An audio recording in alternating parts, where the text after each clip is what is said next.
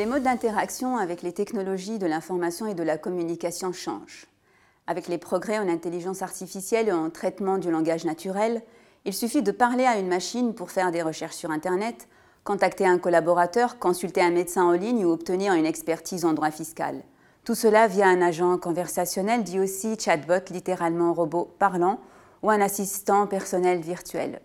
Mais comme pour de nombreux outils disponibles à l'usage, il ne suffit pas qu'une fonctionnalité technique soit disponible pour qu'elle soit effectivement utilisée. De plus, avec l'attrait de la nouveauté, la fascination pour la high-tech et les nombreux efforts publicitaires souvent assez efficaces, certains de ces outils font l'objet d'un certain engouement au début. Ils sont achetés, utilisés pendant un temps, puis délaissés, et les consommateurs peuvent revenir à leurs anciennes habitudes ou essayer d'autres nouveaux outils C'est cette question qui nous intéresse ici. Notre problématique porte sur euh, la continuité d'usage précisément de ce qu'on appelle les assistants personnels virtuels auprès de différents publics, les natifs euh, digitaux, les millennials ou génération Y et leurs euh, aînés des générations X et aussi les baby boomers. Qu'est-ce qui motive cette continuation d'usage et quels en sont les freins? Notre démarche méthodologique euh, a consisté d'abord à partir euh, de la théorie des usages et des gratifications issue de la sociologie de la communication, de la littérature sur les normes sociales et les travaux sur le paradoxe de la vie privée.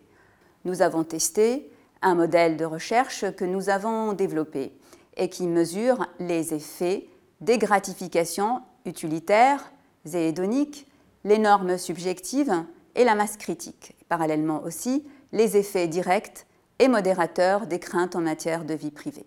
Les données collectées ont été analysées par la technique de modélisation par les équations structurelles.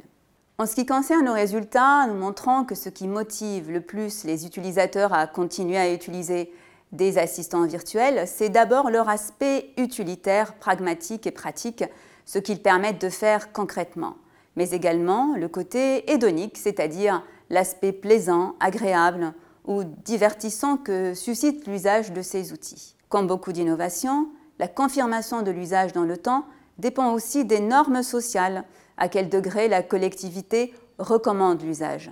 Les craintes pour la vie privée et la divulgation des données personnelles apparaissent clairement comme un frein à l'usage pour les plus âgés et les plus jeunes des cohortes étudiées, mais pour des raisons différentes. Chez les plus âgés, des utilisateurs, les baby boomers, car ils font, on va dire en général, moins confiance à la technologie, et aussi pour les plus jeunes, les millennials, qui se disent plus conscients des risques de ces outils, car ils se disent aussi mieux s'y connaître.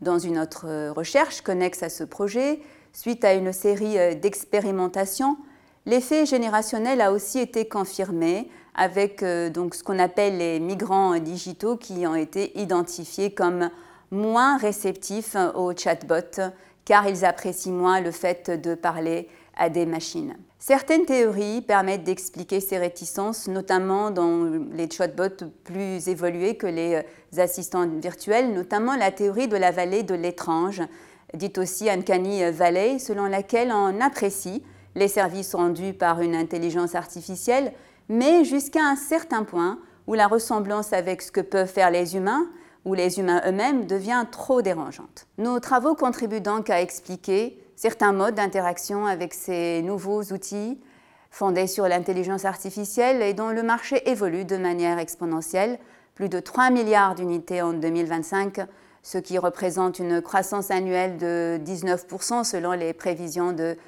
Future Source Consulting. Nos travaux éclairent aussi les freins à l'usage et certains dilemmes éthiques qu'ils représentent, notamment la customisation, une réponse plus précise aux besoins euh, face à une protection plus accrue de la vie privée et aussi une efficacité d'usage face à une certaine isolation euh, sociale qui en découlerait. Toutes ces préoccupations doivent être prises en compte par les développeurs de ces produits, mais aussi par les entreprises qui les mettent en place.